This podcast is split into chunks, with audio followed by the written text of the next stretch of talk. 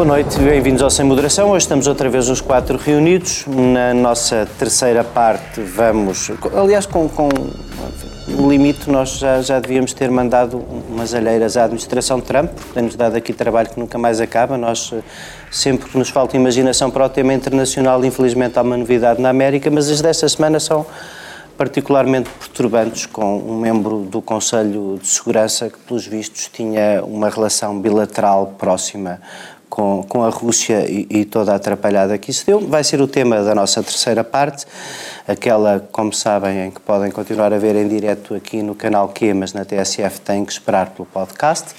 E uh, na primeira e na segunda parte nós vamos andar muito à volta do Ministério das Finanças, como calculam. Na segunda parte, uh, porque começam a ser conhecidos com mais detalhe os números eh, da economia portuguesa de 2016 e há, obviamente, números surpreendentes que merecem debate para avaliarmos se ou não houve algum sucesso na estratégia do governo e uh, como é que se conseguiu este salto primário que é o mais positivo da União Europeia pela primeira vez e o que é que isso nos diz de perspectivas de futuro. Mas a primeira parte uh, tem um tema político mais presente do Ministério das Finanças, como já, já adivinham com facilidade, que é a circunstância de estarmos, uh, tal como no fundo previmos sem grande dificuldade aqui no Sem Moderação há uns meses atrás, quando uh, toda a, a, quando a substituição de António Domingos por Paulo Macedo à frente dos destinos da Caixa inculcava a ideia de que várias coisas tinham ficado por esclarecer e que mais tarde ou mais cedo acabariam por, por acabaríamos por estar aqui a debatê-las.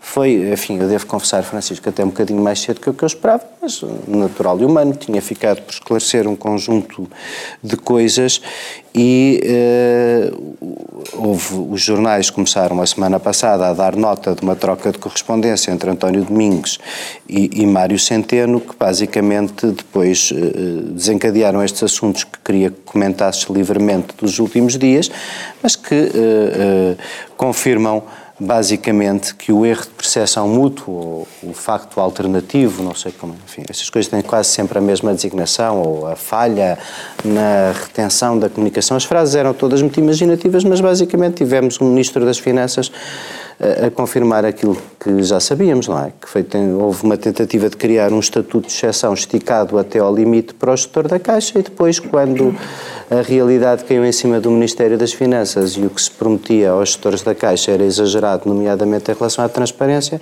começámos todos a produzir declarações equívocas que afinal eram muito pouco equívocas, ninguém conseguiu parar esse processo a tempo, dizer houve um erro. Pedimos desculpa, reset, e o resultado é que uh, temos aí provavelmente a maior atrapalhada política da vida da geringonça, não achas? Sim, sem dúvida, quer dizer, uh, aquilo, que, aquilo que é mais surpreendente, ou talvez não, é que uh, a polémica neste momento, ou o grau, a intensidade da polémica em torno da questão de, da Caixa é, auto, é auto-infligida pelo, pelo próprio governo com aquela conferência de imprensa supostamente esclarecedora do, do Ministro das Finanças, que foi, segundo sabe, uh, uh, pedida ou exigida pelo Presidente da República, o que levanta várias questões. Uh, vocês devem estar lembrados do que eu tenho aqui dito sobre a relação do, do Presidente da República com o, com o Governo. Eu sempre defendi que aquela cooperação estreita que o Presidente da República tem oferecido ao Governo é algo de perfeitamente normal, natural, no quadro das, das funções presidenciais.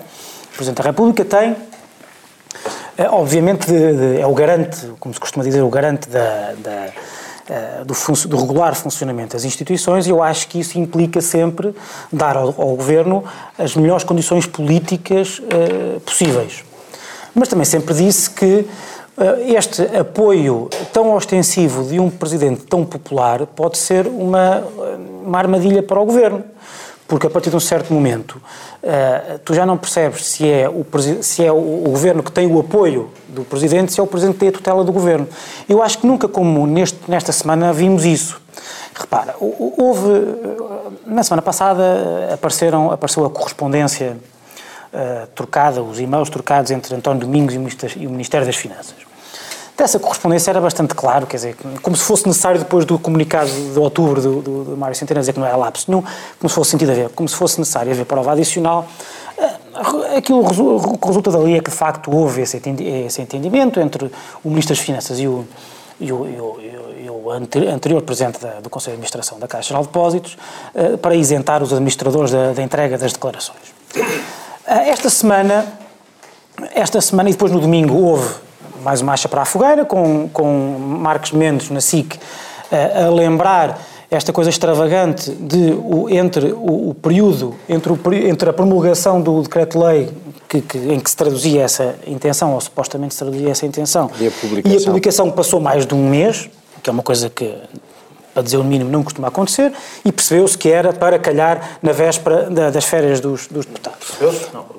Marcos Mendes disse que, que, que era. Ah, Daniel, não vamos brincar. Quer dizer, que, claro, obviamente. É tão, Deixa-me dizer. O decreto-lei que era para ser escondido e que foi apreciado parlamentarmente. E a primeira vez que foi apreciado parlamentarmente, ninguém encontrou essa é tal. Certo, João. Essa segunda parte é muito. Dou-te razão. Não, dou-te razão. Agora, isso não afasta o facto de entre a promulgação e a publicação ter, ter decorrido um, mês e dois dias. Tudo o que tu estás a dizer até agora, vou dizer-te uma coisa. Deixa-me terminar. Espanta-me que tu repitas uma. É absurda. Já te vou dizer porque é absurdo. Já te vou dizer porque é que repito. É uma tese já absurda. Já te vou dizer porque é que repito. Só é uma tese absurda para quem nunca esteve na PCM. Peço desculpa, eu vou-te já dar a palavra. Porque só uma tese absurda para quem nunca esteve na PCM. Ah, Quando tu tens urgência de publicar. Não, vou-te explicar. Não, vou-te explicar. Não, eu vou-te explicar. Quando tu tens urgência numa promulgação. Olha, dá-me mais casos em que entre a promulgação e a publicação tenha passado um mês. Dá mais casos. Dá mais casos. Porque isso nunca acontece. Não, e, não há, não há processos negociais, isso então é a tese mais mirabolante. a ideia depois do Presidente promulgar um decreto-lei que ias mudar e ele ainda estava open for discussion. Explica-me só uma coisa. Mas posso e o objetivo era o quê? O objetivo era, era tirar para cima das férias, para julho. A tirar para cima das férias não houve a posição parlamentar, mudou o quê? Mudou o quê? Tu não és ingênuo.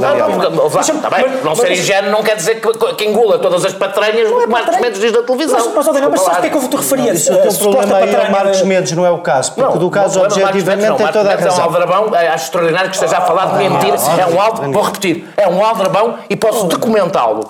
Várias falsidades que ele disse ao longo do último ano que não se confirmaram, que ele disse que iam acontecer, não aconteceram. É isto, é, isto chama-se mentir. Ou então Daniel. pode ser, um, como é que se chama? Um não sei o que de percepção. No, no, no tema, no, percepção mútua. No tema centeno, também pode ser. No tema centeno, António Domingos, tu estás a chamar Aldarabão Marcos Mendes. É espetacular, sim, exato. E sim é spin, isso é um gênio do. És um gênio do spin.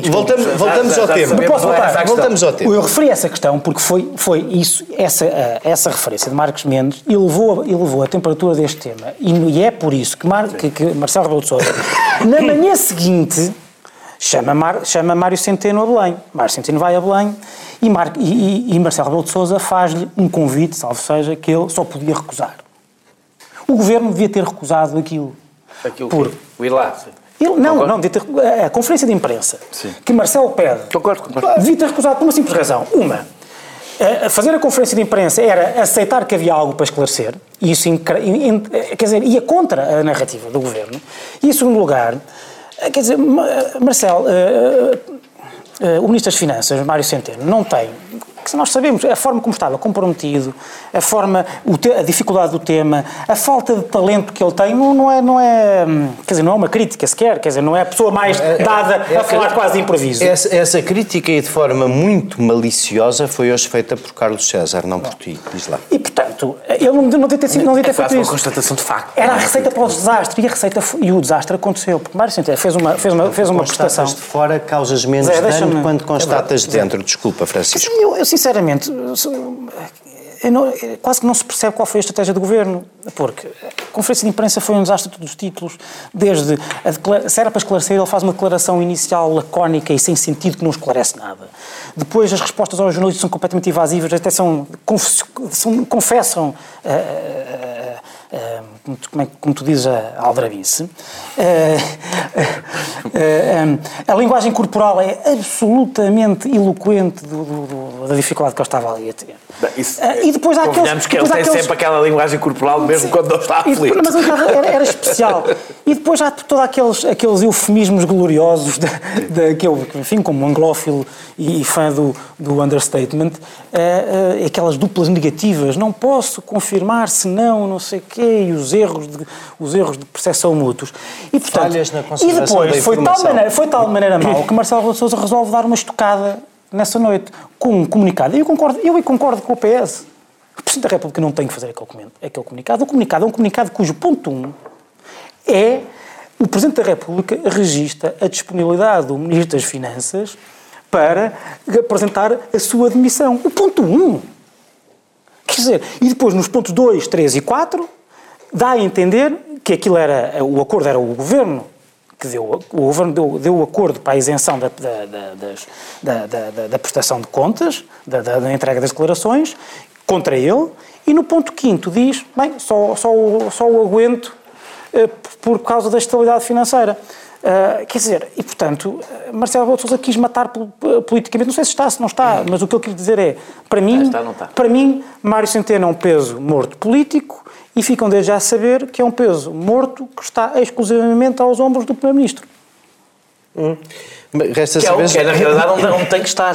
Que é é lado do Primeiro-Ministro, mais ninguém. Se calhar porque- João, se calhar não sei, Marcelo já está arrependido de ter metido a fundo neste- neste PS, tema. É, é isso que me parece. Quer dizer, é porque E agora, ah, afinal, João, não, não sei, não sei se queres eh, comentar esta parte da intervenção do Presidente da República também. Aliás, o tema enfim, é suficientemente vasto e aberto para te pedir que comentes o que quiseres sobre o que foram estes dias.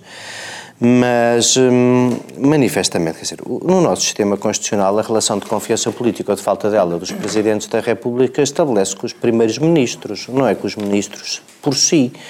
E, portanto, também outra leitura, um bocadinho não é possível. culpa do PS, estão a dizer isto, é culpa do Governo porque se deixou embalar pela hiperpopularidade de mas Marcelo e quer desde, estar mas, debaixo desde, daquele mas chapéu. desde o princípio que Marcelo, tendo de si próprio uma opinião, que eu aliás partilho, de, de ser o melhor dos nossos eleitos, acha que todos os problemas são dele e que tem que os resolver todos.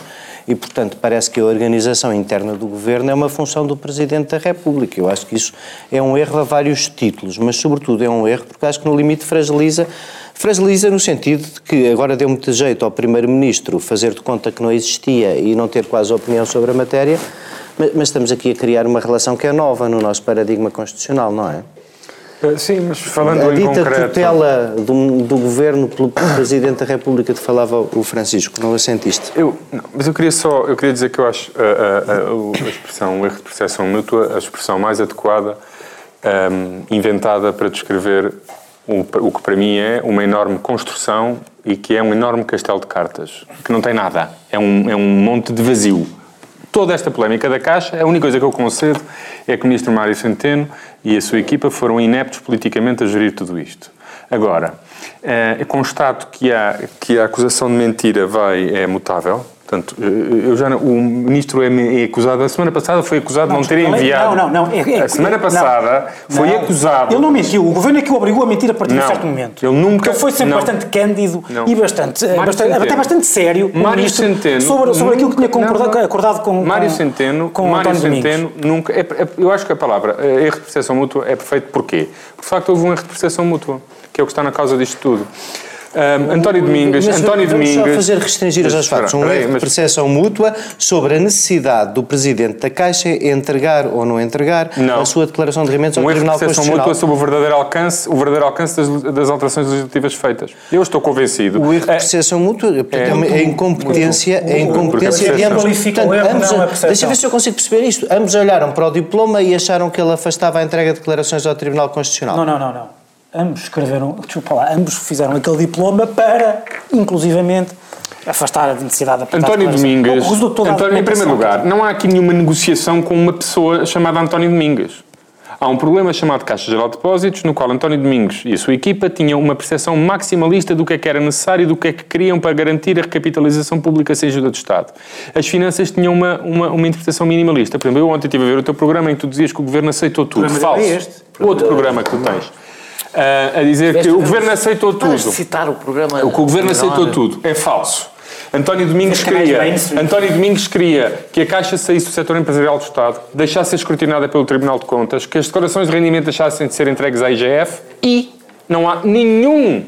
Há centenas de páginas sobre documentos, não há uma referência às declarações do Tribunal Constitucional. O homem Calma, convidado calma, era calma. desadequado desde Calma, o primeiro calma, dia. Ok, certo. Portanto, um, é falso que o que o Ministério das Finanças tenha aceitado tudo o que António Domingos entendia ser necessário para a Caixa é falso. Aceitou o mínimo que António Domingos pretendeu e reconheço, e é para, aí, para mim esse é o significado da repressão mútua, que, Anto, uh, uh, que Mário Centeno e António Domingos estavam convencidos que o alcance daquela alteração legislativa que foi feita também incluía as declarações de rendimento e património.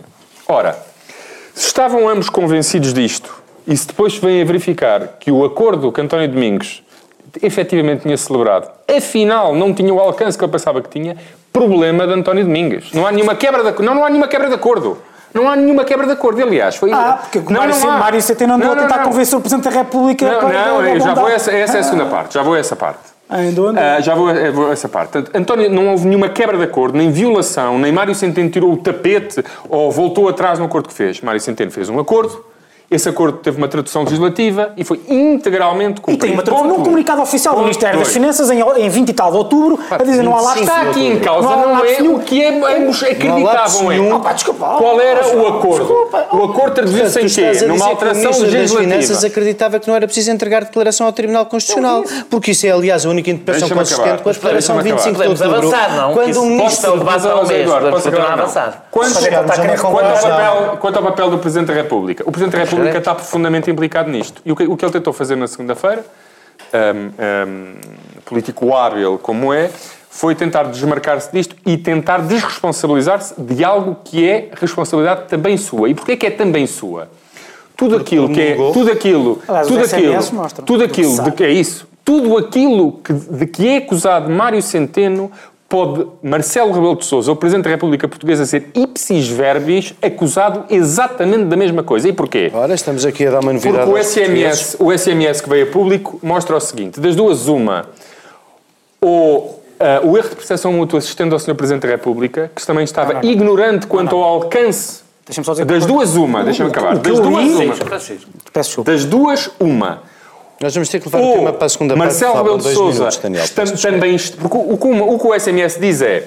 O Sr. Presidente da República queria incluir lá não entrega, mas depois foi convencido pelos argumentos do Governo. Ora, das duas uma, ou os argumentos do Governo são de que não era preciso isso, porque a lei de 83 era válida, e Marcelo Rebelo de Sousa concordou, ou os argumentos do Governo eram de que, não, de que era fundamental não entregar e que o Sr. Presidente não podia incluir isso na promulgação. Portanto, das duas uma. Acreditas mesmo nisso? Não, isto é o que resulta do SMS, Francisco. Portanto, ou o Sr. Presidente da República concordou com o Governo num sentido ou concordou noutro. Mas seja qual for a opção, ele, em ambos os casos, terá sempre tido a mesma posição que Mário Centeno. E, portanto, de tudo aquilo que se pode acusar Mário Centeno, um acusar-se-á também Marcelo Rebelo de Sousa, que fez exatamente o mesmo. Temos, que passar a... Peço desculpa, nós vamos ter que continuar um bocadinho este tema na segunda não, parte. Não, não, eu fico para a segunda parte. E, os segunda parte. e isto é uma maneira dos portugueses todos ficarem sentados no intervalo à espera da segunda parte. Então, é, o que eu tenho para dizer, não se diz em dois minutos. Não se diz em dois minutos, eu só ia propor-te que fizesse um intervalo no meio da, da, não, não, da, não, não, da é tua, Depois, da tua não te prédica. Mas tu é que mandas, não tu é que és o ditador importo rigorosamente nada. Eu mando sempre bem.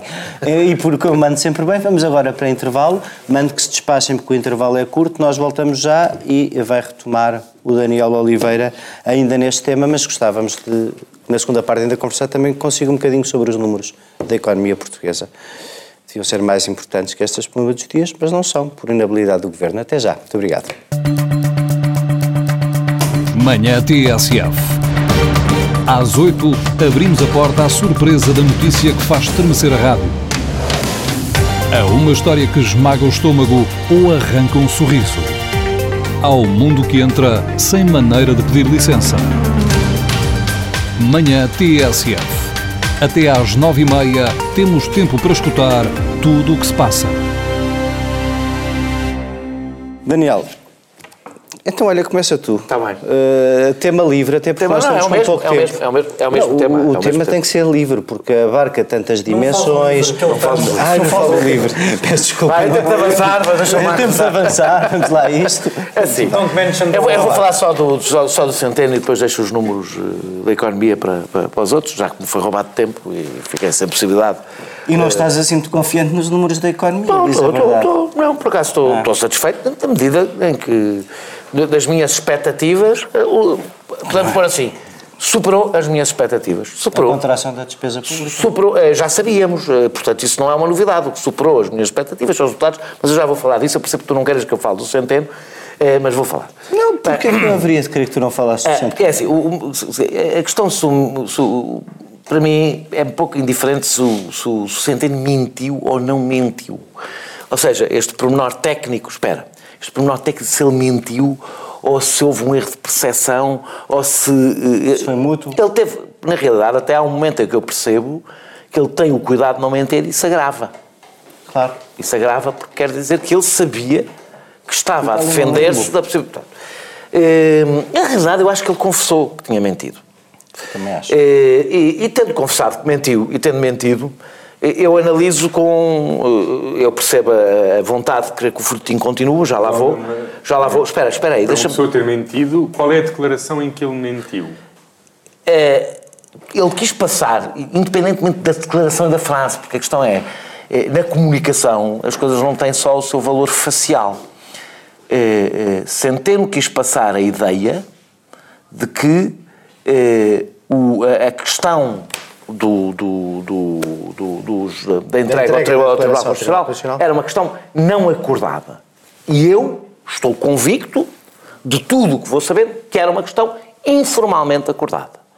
E a mim, portanto, isto, ele é verdade que ele disse sempre formalmente, mas, mas isso, isso Eh, faz se com- houver um papel isso faz tec- tecnicamente não com mentido. Mas como é evidente, não era disso que as pessoas estavam a falar. As pessoas estavam a falar é se o governo tinha só não se tinha comprometido e, mesmo que informalmente, na Devias política, a informalidade também conta em política, comprometeu-se. Isso parece-me hoje evidente.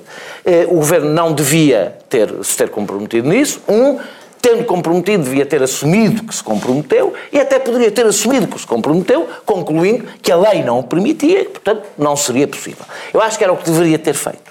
Eh, dito isto, concluo que o ministro se devia demitir? Não. Não concluo que o ministro se devia demitir e não concluo que o ministro se deve demitir porque eu não acho que os ministros devam demitir é, é, em permanência, cada vez que cometem um erro, eh, independentemente da Mas podem relevância. pedir desculpa pelos erros que Podem, mas estamos a falar de outra coisa. Eu, não estou, eu já não estou a fazer o julgamento.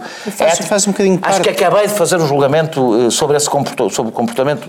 Agora, eu acho que, por exemplo, e vamos já lá, perante os números que conhecemos da economia do déficit, era incompreensível para a generalidade das pessoas e, para as- e até para todos os outros parceiros com que contactamos que se demitisse o Ministro das Finanças. Era incompreensível, acho que qualquer pessoa ace- aceita isto, que seria, ou seja, o, o Ministro está, obviamente, ficou politicamente fragilizado depois deste episódio, mas é evidente que se, se os números da economia fossem maus, se os números do déficit fossem maus, provavelmente o Ministro ia à vida. Como não são, como o principal objetivo do seu trabalho, da perspectiva do Governo, agora não interessa, na perspectiva dos objetivos do Governo, o- os, os grandes objetivos de Centeno estão a ser cumpridos, o Governo, evidentemente, aguenta o impacto deste, de- do, do efeito desta, de- de- de- deste processo e, agu- aguenta o Ministro, eu acho que faz, do ponto de vista político, bem. Eu, há vários ministros que nunca pedi admissão e acho que tiveram erros, cometeram erros, que eu até posso considerar eh, eh, graves, mas não dentro da gravidade que obrigue a uma, a, a uma demissão. Claro que, como nós sabemos, o Ministro da Economia, Mário eh, o dos Corninhos, o, achaste bem o a dos do Corninhos, João Soares, não vais mais longe. achei. Porquê? Porque como o João Soares cometeu um erro, na minha opinião até um pouco mais grave do que este, mas não vamos voltar a discutir, é mais grave do meu ponto de vista, porque tem a ver com É, questões de liberdade, tem a ver com do questões de liberdades fundamentais. Claro que isso depende do ponto, sempre do ponto de vista, por isso é que eu pedi admissão. há- há- Mas não tinha nem o trabalho político feito, nem a importância que tinha. Ou Podia seja, ter, que era o governo tinha três semanas. Bom, o governo tinha três semanas, ele era Ministro da Cultura. Pronto, é, não era, o governo não tinha um ano e ele não era Ministro das Ias Finanças. dizer que foi um momento queirosiano e defendê-lo, Não, se quiseres. não, Isso também vai um claro bocadinho podia. da maneira como Com tu olhas para as pessoas e da que tu achas que cada uma delas tem para o Com governo. E, portanto, nessa medida... Mas o que, é que eu acabei de, o que é Claro. que eu acabei de dizer?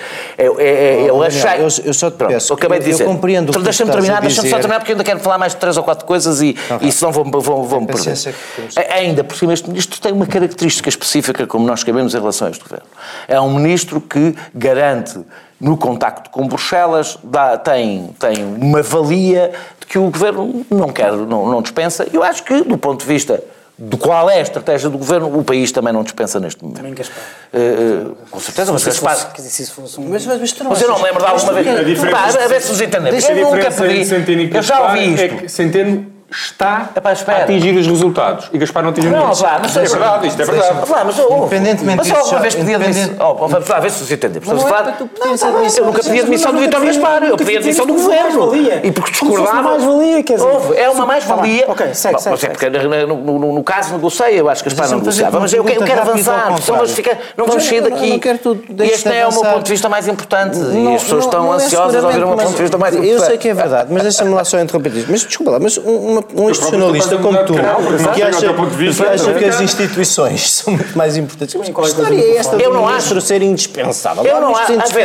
pá. eu fiz aqui, eu não acho que seja. Eu, estamos a pesar prós e contras. Eu acho que, eu acho, é o meu ponto de vista, que o que aconteceu e a importância que o ministro tem, ou seja, eu não diminuo, eu, eu, eu reconheço, não estou a dizer, eu reconheço, vejo problema no comportamento do ministro, ponho numa balança e não considero que do ponto de vista da avaliação política o ministro se deve admitir. Isto não significa que eu não considero que o que ele fez é censurável. Considero que, tendo em conta os prós e os contras para o país, e este é o meu ponto de vista em relação ao que o Governo está a fazer, se era diferente em relação a Vítor Gaspar, porque eu não fazia a mesma avaliação em relação ao que o Governo estava a fazer, eh, eh, eh, não acho que tenha que se demitir, não acho que seja um caso que leva a uma demissão, e muito menos, eu tenho visto um- um- um há uma loucura hiperbólica de adjetivos que eu hoje estava a ouvir a televisão. pá, parece que as pessoas estão a enlouquecer, não é? De Aldrabão, não sei o que que utilizaste na primeira parte, Não é aldrabão. Mendes. Ouvi que, estamos, que, estão, que estão em causa o regular funcionamento das instituições, mas está, está tudo doido. Está em causa o regular Está em funcionamento das causa é uma instituição, ou seja, uma comissão de inquérito que tem um objeto e quem quer abandalhar o funcionamento das instituições é quem exige. É, é evidente que isto ganha uma importância especial, tendo em conta os números da economia. Porque, na realidade, e esta agora é a parte, se não se importa, que eu passo um pouco mais ao ataque, o PSD e o CDS estão, estão sem discurso. E como estão sem discurso, e há um momento que até é bom para o governo, e nós sabemos como é que estas coisas funcionam, alimentam um folhetim para o qual têm lenha, para o qual têm lenha, e portanto a culpa é do governo, já lá vou. Não fomos nós que obrigámos mais a fazer aquela deplorável conferência de imprensa. Posso fazer uma análise? No Estou- dia dos números eu estou, eu estou, já lá vou. Eu estou a tentar fazer uma análise assim. É evidente, o PS e o CDS fizeram, mas é evidente que isto deve-se também à dificuldade que o PS e o CDS têm neste momento de ter um discurso político mais estruturado, sobretudo para atacar Centeno. Sobre o que quer que sobretudo seja. para atacar Centeno. Ou seja, é curioso que o ministro está mais frágil num momento em que tem todas as razões para estar mais forte. E por isso é que pegam, sobretudo, na parte que ele está mais frágil. Claro que também o PSD e o CDS têm outras vantagens que outros partidos não têm, como uma televisão generalista, ter um espaço para mais crescimentos todas as semanas, para ir marcando a agenda política. Nem todos os Ah, partidos. sim, muito a É favor um- o mesmo PSD. canal que te dá a ti, todos, mesmo canal, Ao contrário. mesma Então. televisão que te dá a ti um... Infelizmente, mal para, para a SIC, não é nem horário nobre, nem sozinho, nem no telejornal, nem eu sou Ah, ex-líder de um partido. Nem eu sou ex-líder de um partido. Portanto, digamos que me faltam praticamente todas as características para, poder, para se poder Líder cumprir isto. espiritual, és líder Sim, espiritual. É, pá, Ah, ah, ah, isto, isto vai, depois, o João depois vai-me acusar de que O não P- pode brilhar com os números da economia claro que eu o PS, a falar sem claro, acabar. Claro que o PS tem, claro que o PS tem algumas tem, tem, tem responsabilidades, mas delas têm a ver com o que permitiu que Marcelo fizesse. Eh, Marcelo? Que Marcelo fizesse. Ah, pensava que era Domingos. Não, Marcelo. Já disse no princípio. É, é, é, é, é, é cooperação. A suposta cooperação. O Marcelo tem dito aqui várias vezes, aliás, digo, tenham calma, não se entusiasmem, dirigindo-me sobretudo às pessoas do Partido Socialista. É, é, é, é, o, o que Marcelo fez quer dizer que o ministro fica pelo estrito e nem preciso ler o resto. Porquê? O ministro fica porque o primeiro-ministro não demitiu. Ponto. Final. Parágrafo. Final, parágrafo. O Presidente da República não demite ministros. E, portanto, não Já explica... admitiu, nunca, nunca, ad- nunca admitiu. Mas posso fazer pressão para demitir. O caso de Hermano Vara no, no tempo Pode de fazer, Jorge Sampaio. mas até pode fazer é, é, é, magistratura de influência, o que quiser. Agora, não faz comunicados a explicar porque é que o ministro fica. Há também Na o caso de Paulo Portas, que não foi ministro dos negócios estrangeiros, segundo- se sabe, em 2002, porque Sampaio disse que, Mas parece que tendo em conta o passado Mas- anti-europeu, Mas isso é não... uma coisa diferente, Mas, que é claro, não não- aceitar, não aceitar, dar posse é a um ministro. mas é que isso Eu até tem- eu ministro estou a não dizer, foi ele que deu posse. estou a dizer precisamente que, é, que são coisas diferentes. Uma coisa é admitir, outra coisa é admitir que demitiu. não decide quem fica Tens e, que sobretudo, acabar. a ideia de, ao- ao- ao- para se safar a si próprio, na, na minha opinião, e aí concordo com, com, com, com, com, com o que o João disse. O que, o que o Marcelo fez, de basicamente obrigar esta conferência de imprensa, no pior timing possível, é assim, o, part- o Ministro das Finanças foi fazer uma conferência de imprensa sobre este assunto no momento em que se viram os excelentes números da economia. Quer dizer, Excelente também. pá, excelentes, são excelentes, pá, desculpa, quer do déficit, quer do crescimento, são excelentes. são excelentes para o que toda a gente estava à espera, eu até estive a reler. Ah, está bem. Não, não, não. São excelentes para o que toda a gente Não, não, estava à eu estive a espera, é ler bom. textos até de vários editores de economia que anunciavam a, a catástrofe que aí vinha, etc, etc, com certeza. Não há uma catástrofe nos serviços Com, públicos. com certeza que a vida vai continuar. choque. Com certeza que a vida vai continuar e eles vão continuar a dizer o contrário e depois dizer outra coisa outra vez. O que eu digo é, e isto é a conclusão política que eu quero tirar de- de- Ah. desta questão. O Ministro da Economia, do Ministro das Finanças, peço desculpa, o Ministro das Finanças até pode ser um, ninguém sabe que é. até pode ser, não, esperemos, ah, olha, Deus queira que nunca esteja metido, envolvido num processo deste género, porque o resultado será ainda provavelmente mais trágico. Ah, o, o- o ministro, o, ministro das, o Ministro das Finanças, é, eu, eu acho que ele é, do que se tem visto, tendo em conta os objetivos que o Governo definiu, um ministro competente.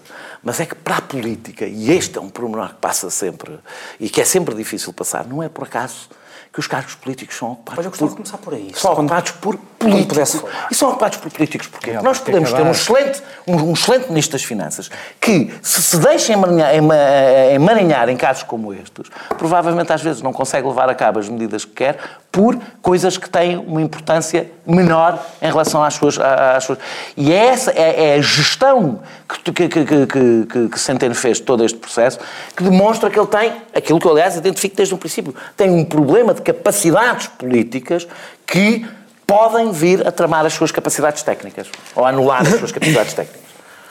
Bom, eh, João, eu eu nós so- sobra-nos pouco tempo, infelizmente, para falar disso, mas a primeira pergunta que eu tinha para te fazer era eh, duas. Uma, uma das coisas que eu acho que, enfim, também tinha esta pergunta para o Francisco, uma das coisas que eu acho que. eh, que eu não percebo como é que. Melhor dito, que eu não percebo como é que um governo de esquerda se orgulha é deste número do déficit. Não percebo, sinceramente. Eh, E não estou a lançar o anátema de teres que ser eh, filho de uma política orçamental expansionista, mas é que este resultado do déficit. Hum, E não vamos fazer aqui no tempo, tempo não vale a pena, era redundante, o nosso programa está um bocadinho acima disso, o tema do que é que foram as receitas extraordinárias ou que não são. Até porque isso, se formos ser sérios, todos os anos temos que Comissão Europeia inventar, todos os anos temos São que inventar 0,25 do PIB. uma receita extraordinária. Portanto, logo o déficit com medidas Oh, extraordinárias fica abaixo do orçamental. No, que limite, podíamos 2,4 voltar ao tema da Caixa Geral de Depósitos para dizer que até a recapitalização adiada para janeiro é uma medida extraordinária. Mas não é esse o ponto que eu quero fazer. Como é que um déficit, Este e outro governo. com este resultado, de que a direita se orgulharia, consubstancia uma política de esquerda? Primeira nós pergunta. orgulhamos com políticas de segunda, esquerda. Segunda pergunta, segunda pergunta, que é sobre isto que o Daniel estava a dizer. Não é seguramente culpa do PSD e do CDS que no dia em que Bruxelas faz a conferência de imprensa, a conferência de imprensa do Ministro Mário Centeno seja sobre outra coisa completamente ao lado, não é? Não, isso é uma malandrice do Presidente e acho que o Daniel tem toda a razão. Um, o, Dan- o Presidente da República esteve mal, estava profundamente implicado nisto. As responsabilidades de Mário Centeno, quaisquer que elas sejam, são também as de Marcelo e Marcelo tentou sacudir a água do capote. Fica mal ao ao Presidente, obviamente aquele, aquele comunicado é inaceitável à luz da nossa Constituição, à luz dos poderes do Presidente. Um, portanto, sobre isso está tudo dito. Sobre o- o- a tua pergunta em concreto, tu terias razão. Uh, uh, repara, uma política é há um orçamento e depois há resultados. Se me dissesse assim, o orçamento apresentado é um orçamento de, de que a esquerda não se pode orgulhar porque não é um orçamento de esquerda, eu discordo. Aliás, o PCP hoje enumerou muito bem todas as medidas. Previa um, crescimento de 1,8. Sim. E agora está em 1,9. Crescimento. E agora está em 1,9 o crescimento. Que foi anunciado foi 1,4. Não, isso é, isso é uma taxa média anual. É uma coisa diferente, repara, se tu, ó Francisco, se tu tiveres, se tu tiveres sim, um sim, crescimento sim, assim, tu não podes falar da média. Podes falar da média, mas depois nós tens que não é? Sim, eh, Mostra. Era, era, é aquele símbolo portanto- do peixe que nos carros dos católicos são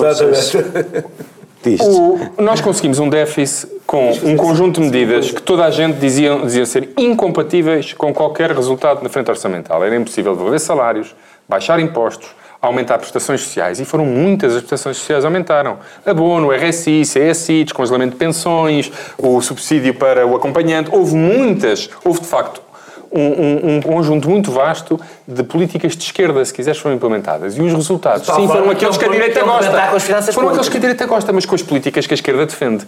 E, portanto, não há nenhuma razão para a esquerda, para a esquerda estar, estar desiludida. Não, não. Cativação nos, nos serviços públicos. As cativações são menores do que não há cativações na saúde, não há cativações na educação, como eu já aqui disse. Mas, olha, e, portanto, não há cativações nos serviços mais... abaixo do... A receita Mas o fiscal... investimento público, basta ver a execução do orçamento, não é? O investimento público não está a 900 milhões de euros abaixo do previsto no orçamento. Eh, não, acho que o valor é diferente desse, agora não me lembro do valor Sim, mas está cor. bastante abaixo do, Não, mas do que uma, estava e- orçamentado. isso por acaso, É por isso por É acaso, isso por acaso está no, no, no relatório da OCDE, está num muito interessante, que é Faltam-nos 3 minutos para acabar essa parte. que é a percentagem exata, a relação entre a despesa e. Porque nós não podemos, quando se corta investimento, reduz despesa e se melhora o déficit, mas deixa-se receber receita. Segundo a OCDE, a diferença entre os dois é cerca de hum, 70%, do, do, do, de 70 e tal por cento da despesa é financiada por receita. Portanto, não, não é o corte no investimento, nem a queda do investimento que explica o déficit. Estes números são mesmo muito bons, são superiores a qualquer expectativa, mesmo a mais desvairada e mais otimista, são muito superiores à minha própria expectativa.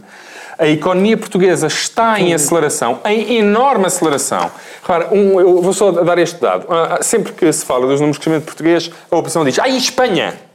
Espanha cresce muito mais. Claro. Espanha. Com as mesmas condições, designadamente Ah, a é? procura externa, Queres etc. quando manter isso? Ok, então vamos. Espanha cresce mais do dobro de Portugal desde, 2000 e- desde 2014.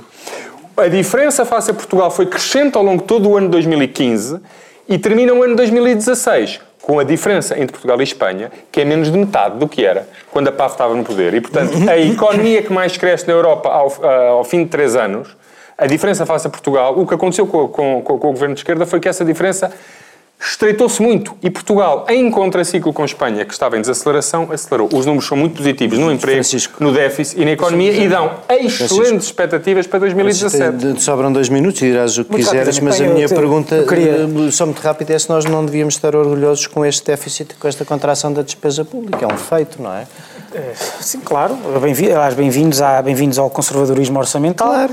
E, quer dizer, eu tinha aqui algumas eh, Bem, ideias tem- sobre isto. Vocês têm que, para- têm para- que ter consciência. Deixa-me- só tenho que o risco, o risco de dizerem isso é dizer olhem, afinal era Não, possível não, sem andar aos não, sem não buscar dinheiro, sem buscar dinheiro aos, aos mais pobres. Não, como, não, É não, não, não, não, porque como sabes. É que só se pode Não, avaliar uma política não, com a não, não, política não, os resultados. Vocês olham só para os resultados. Eu estou a dizer, mas tem que olhar para o ingrediente da política. Eu até, acho que há aqui coisas perigosas nestes cortes.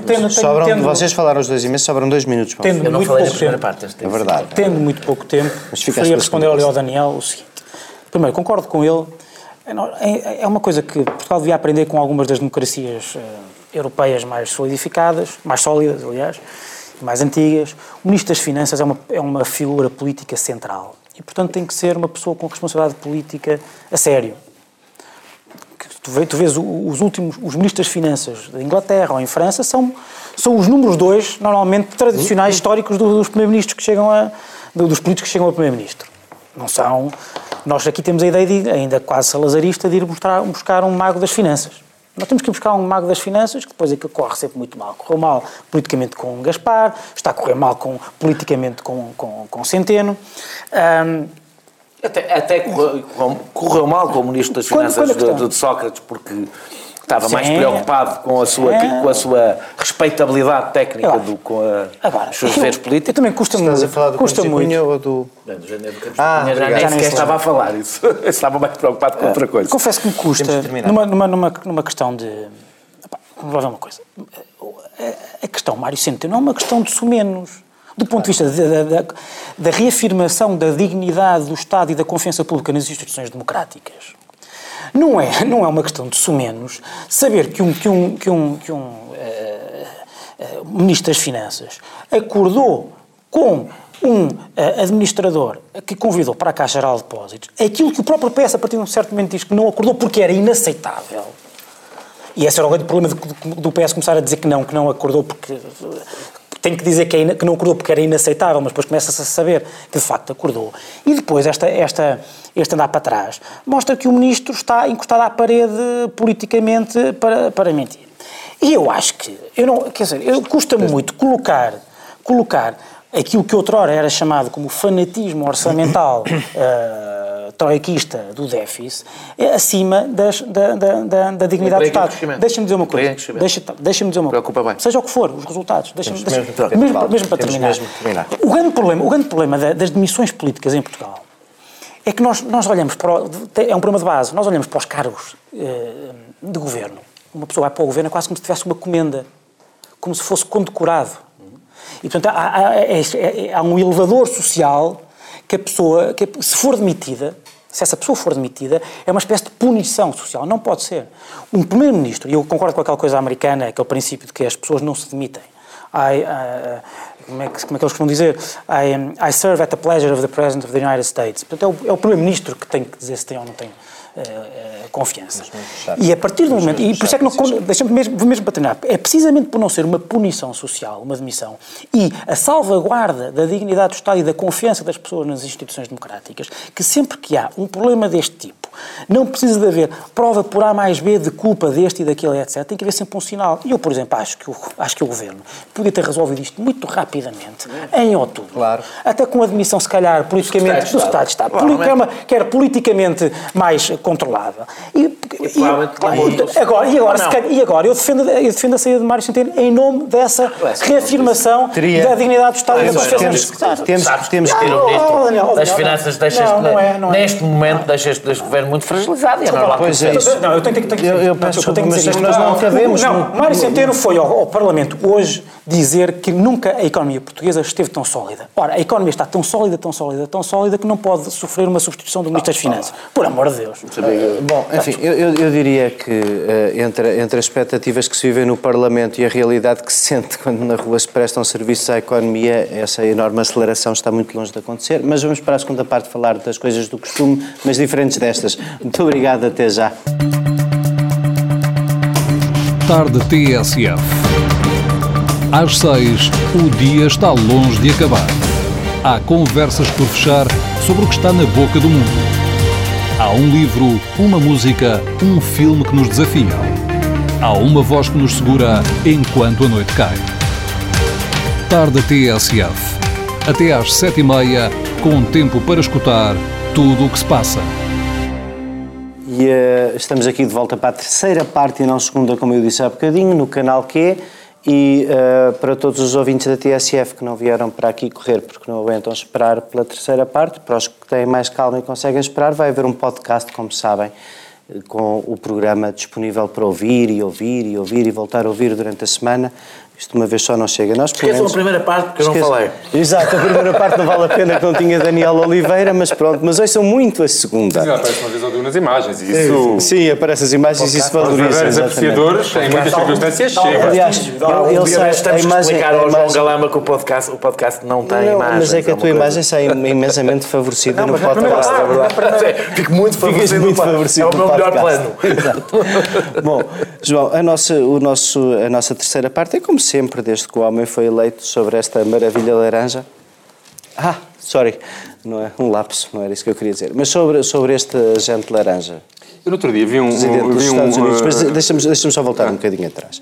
Só, só para tentar enquadrar uma pergunta. É assim, esta, esta semana a coisa atingiu níveis. eh, assim, nós temos passado aqui a vida a dizer que, no fundo, quer se queira, quer não, há pelo menos aqui uma nova ordem mundial a ser construída em que os Estados Unidos. Mesmo que o Poder Judicial ainda consiga fazer algum travão e que as instituições funcionem, apesar de tudo, há um presidente eleito e há um presidente cujo principal objetivo e a estratégia dele, ou, ou- ou imposta, parece ser uma substituição da ordem mundial das últimas décadas e, e uma, e uma espécie de abandono do multilateralismo em nome de algum proteccionismo, não se percebe para que lado se vira, mas sobretudo o estabelecimento de relações bilaterais. Agora, esta circunstância de um Conselho de Segurança, de um Conselheiro de Segurança andar a fazer uma transumância com os russos antes do próprio Conselho de Segurança abordar o tema a propósito das sanções, é, é um paradigma novo ou não? É, o- É uma e- coisa que devia preocupar-nos a todos, eh, aos americanos. Nós já tínhamos dimensões eh, de autoritarismo e de antipluralismo da parte de, de- de- de Donald Trump e agora temos potencialmente uma coisa pior. Não, é? não sabemos ainda a verdadeira dimensão do que se passa, mas é potencialmente hum, pode envolver traição eh, à pátria, não é? Nós podemos ter aqui um, um presidente e a sua equipa que servem mais do que os interesses do seu próprio país, interesses estrangeiros. A- a e há pena- a dois, pena- há- houve dois eventos na- neste Conselho Nacional de Segurança, que é o órgão principal do Presidente em matéria de, de- de- segurança. O primeiro foi hum, a despromoção dos militares. Ele substituiu no, no, no- no cúpula do, do Conselho Nacional de Segurança o chefe de Estado-Maior das Forças Armadas pelo seu conselheiro e estratega político. Um, isto obviamente deve assustar muito os americanos, mas deve assustar qualquer pessoa no mundo, porque o- os Estados Unidos eh, o que fazem não tem obviamente implicações apenas para dizer da instituição militar, não sei. E agora sabemos que, depois de todos os rumores e, todos o- e todas as suspeitas de que, de alguma forma, a Rússia poderia ter eh, interferido nas eleições americanas com o objetivo de promover a vitória de- de- de Donald Trump, sabemos agora que o, o seu Conselheiro Nacional para a Segurança eh, mentiu e, e- e teve eh, contactos estreitos sobre as sanções e sobre, eh, sobre a relação dos Estados Unidos com a Rússia antes da tomada de posse do Presidente, dizendo que tal não teria ocorrido, e aparentemente, esta é a, outra parte que ainda não se sabe, que mais membros da equipa e mais conselheiros da equipa de- de- de- do atual Presidente podem também ter estado envolvidos. Hoje, um jornalista muito conhecido, Dan Rather, disse que, eh, na opinião dele, o caso Watergate tinha sido, o nível de toxicidade para a democracia americana de Watergate tinha sido 9. E que agora estima que estamos num 5, 6, mas eh, com níveis eh, crescentes e que podemos aproximar-nos perigosamente disso. E, portanto, obviamente que isto é muito preocupante e não deixa de ser extraordinário que tudo isto tenha acontecido no primeiro mês da presidência de Donald Trump.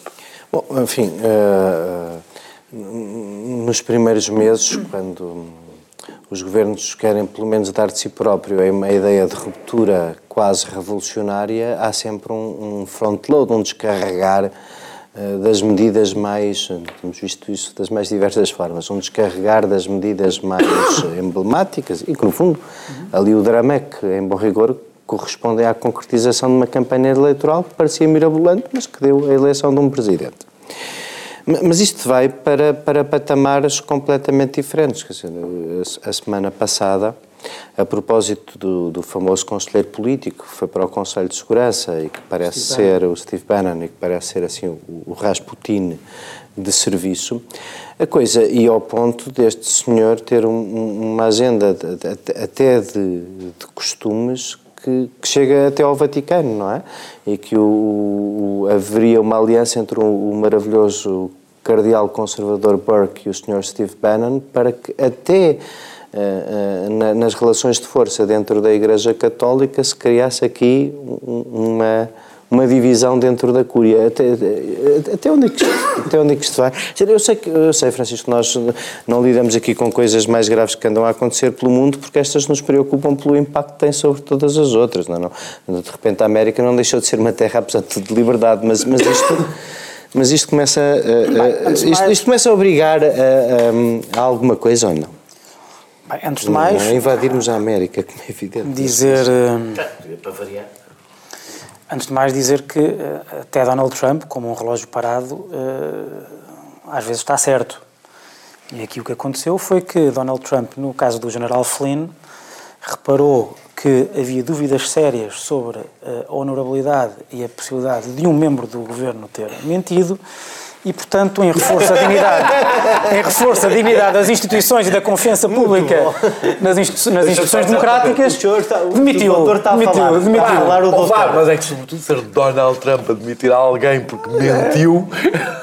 Não, nesse caso é uma punição, é uma punição extraordinária. Essa pessoa devia passar. Eu diria que o problema não é ter mentido, é ter feito o que fez. Não, é ter negociado com a Rússia, ter negociado uma potência hostil. E mentiu ao vice-presidente. Talvez a importância imagina que um mentir ministro português mentia a Marcelo Rebelo de Sousa.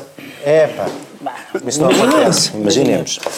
Mas seguindo. Mas estás a perceber, eles estão, eles estão a tentar utilizar o, o, o, Claro. o Trump, não, não, o Trump como um exemplo moral a seguir para António Costa. A campanha Não, bem eu acabei de dizer, eu acabei de dizer que até um relógio parado está certo. pronunciou sobre isto alguma vez, por amor de Deus. Mas quanto a isso. ah, Mas, Sobre o seu ministro. mas quanto a isso mesmo. eh, Há, há a questão. eh, Eu acho que é uma questão gravíssima eh, e central nesta, neste início do, do, do mandato de Donald Trump, a questão da relação com a Rússia e de como, enfim, há a possibilidade de Donald Trump ser uma espécie de candidato a Manchúria que está a fazer, no fundo, está lá colocado para fazer o jogo dos russos.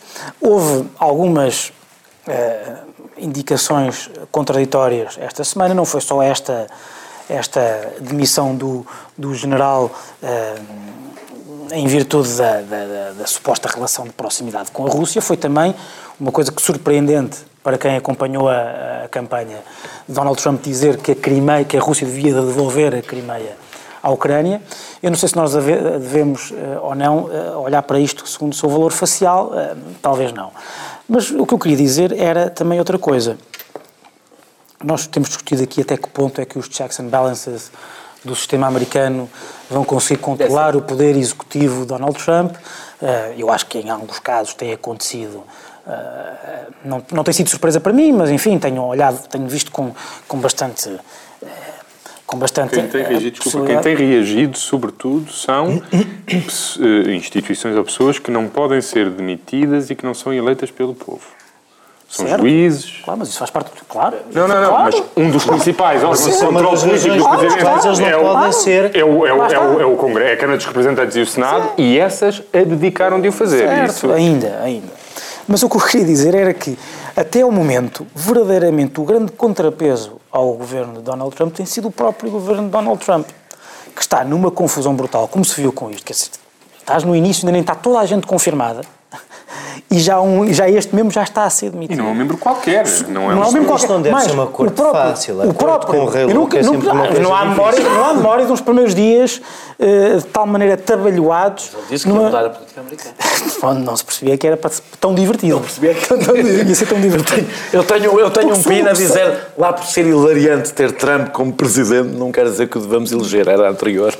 Mas, e já se fala hoje, quarta-feira, quando estamos a gravar, eu vi que já se fala da possibilidade de, de, de admissão também do próprio chefe de gabinete, o Ryan Priebus, que, segundo o que vem na, na imprensa americana, tem sido apontado pelo próprio Donald Trump como o principal eh, culpado das fugas.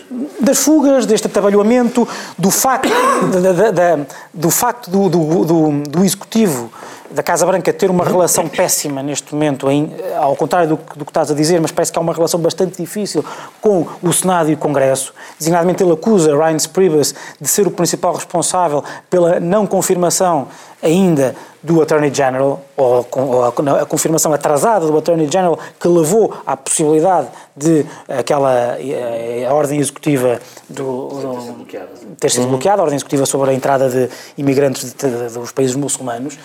E, portanto, eu, ah, é melhor trazermos as pipocas, porque isto vai continuar.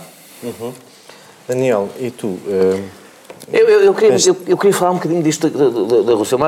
Eu, eu- o Michael Flynn, quando, quando, eu, quando eu estive na convenção, uma das, uma das coisas que me foi da Convenção Republicana, uma das coisas que me, que era, que me era dita como não, isto não é um louco, vai haver gente séria à volta dele, eh, o partido vai se unir à volta dele, pessoas que não eram do Trump inicialmente. É, o exemplo que dava era Michael Flynn. Era um dos exemplos que diziam com um tipo, um tipo que sabe, o Michael Flynn não é um tipo qualquer, foi, foi responsável no tempo de Obama pela inteligência militar, ou seja, é um tipo, era um tipo, foi nomeado e demitido pelo Obama. justa causa. Por justa causa. Portanto, era um tipo com, não é um, um maluco que ele foi buscar ali a um esquerdo, que maluco seria, mas era um maluco, eh, pronto, um maluco com carreira. com estudos. Era com estudos. Maluco com Era estudos. maluco com estudos, exatamente. Ah, ah, portanto, ele era apresentado como, uma- como alguém que acrescentava credibilidade eh, a Donald Trump, sobretudo no que toca à política externa, sobretudo no que, toca- no que toca ao combate ao ISIS e, à- e à- e ao combate ao terrorismo. Eh, eh, ele, ele agora terá sido demitido porque mentiu a Pence, eu não, isso não sei. Se o facto de ter mentido ao vice-presidente aquilo. Foi um erro de percepção mútua. Não, não, não, não era bem, não era bem isso. Era, era se aquilo corresponde a um. A um, a um não sei, não, não, tô, não, não, não, não consigo perceber que a aliança com Pence é uma aliança. É uma aliança de dois setores diferentes. eh, No caso, não é bem um setor do Partido Republicano, o outro é. É? Portanto, com a ala ultraconservadora do partido, isso, não, não imagino que, é que, que papel é que o vice-presidente poderá ter tido ele próprio nesta, nesta demissão, ao sentir que tinha sido, que tinha sido enganado é? e que tinha dado o seu nome eh, em vão.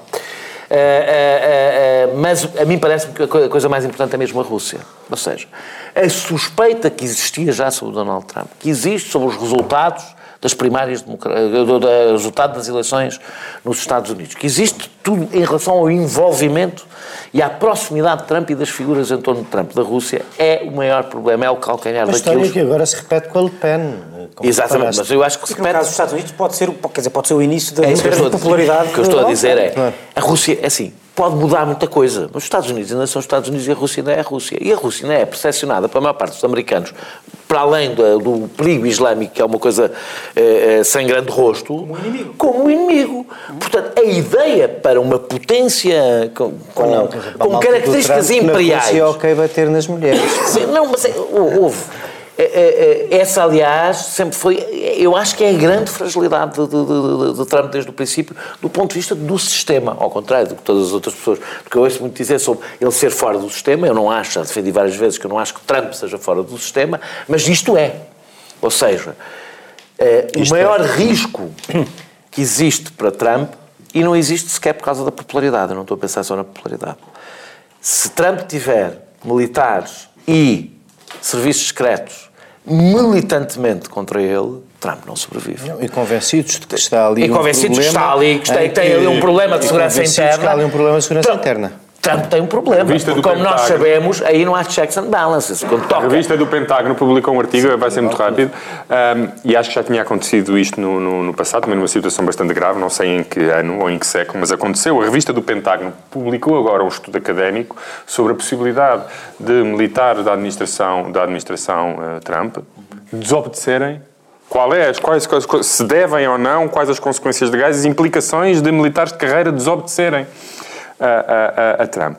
O mero facto do Pentágono fazer este exercício mostra que pelo menos essa possibilidade Agora- de tal ocorrer agora não ser isso. Mas isso é agora, agora completamente- acrescenta Isso é uma, isso eu diria que isso é uma obrigação Agora acrescenta- Pentágono, agora identificar cenários de risco e trabalhar com eles. Tá bem, agora acrescenta, talvez não, tornar, talvez não publicá-los. Publicá-los é que é diferente. Não. Acrescentar a isto os serviços secretos, imagina o que é que serviços secretos empenhados em, em, em assentindo que Trump é um risco para a segurança dos Estados Unidos e empenhados em derrubar Trump, imagina o que é que podem fazer, porque aí não há checks and balances, né? são serviços secretos.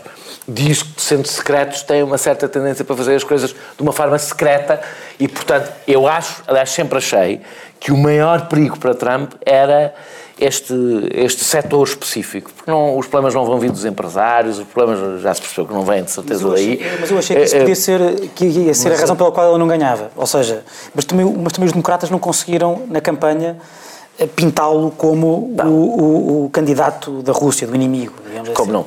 Porque não, porque não é, eu acho que é assim, porque não é fácil, não é fácil. Não é fácil. Ou seja, é muito, fa é muito É uma fácil. acusação Boa de tal parte- forma grave Tal que é forma pouco grave, credível é no momento em que é. E sobretudo é, a pouco eu acho na que estou semana de campanha. Estou convencido que o Flynn, a admissão do, do, do, do, do, do, do- do Flynn, eh, mas eu, eu, É para evitar isso também. É para evitar que, que ele seja pintado como tal. Que ele seja pintado como tal. Ou seja, eu acho que cada membro do, do- da administração, para que este haja uma suspeita séria eh, eh, de relação com a Rússia, provavelmente terá o mesmo destino, porque eu acho que Trump terá percebido que por aqui se pode, se pode tramar a sério, como provavelmente nunca nenhum presidente dos Estados Unidos tramou, porque nunca esta suspeita existiu sobre nenhum presidente dos Estados Unidos, que eu me recordo.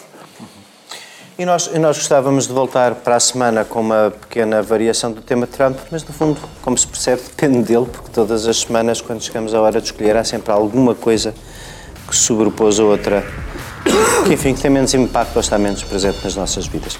Mas, mas assim termina hoje o Sem Moderação, nós voltamos quarta-feira que vem e, e cá estaremos, como costume, na sua companhia a discutir a atualidade. Muito obrigado, obrigado aos telespectadores do canal Q, aos ouvintes da TSF, até para a semana.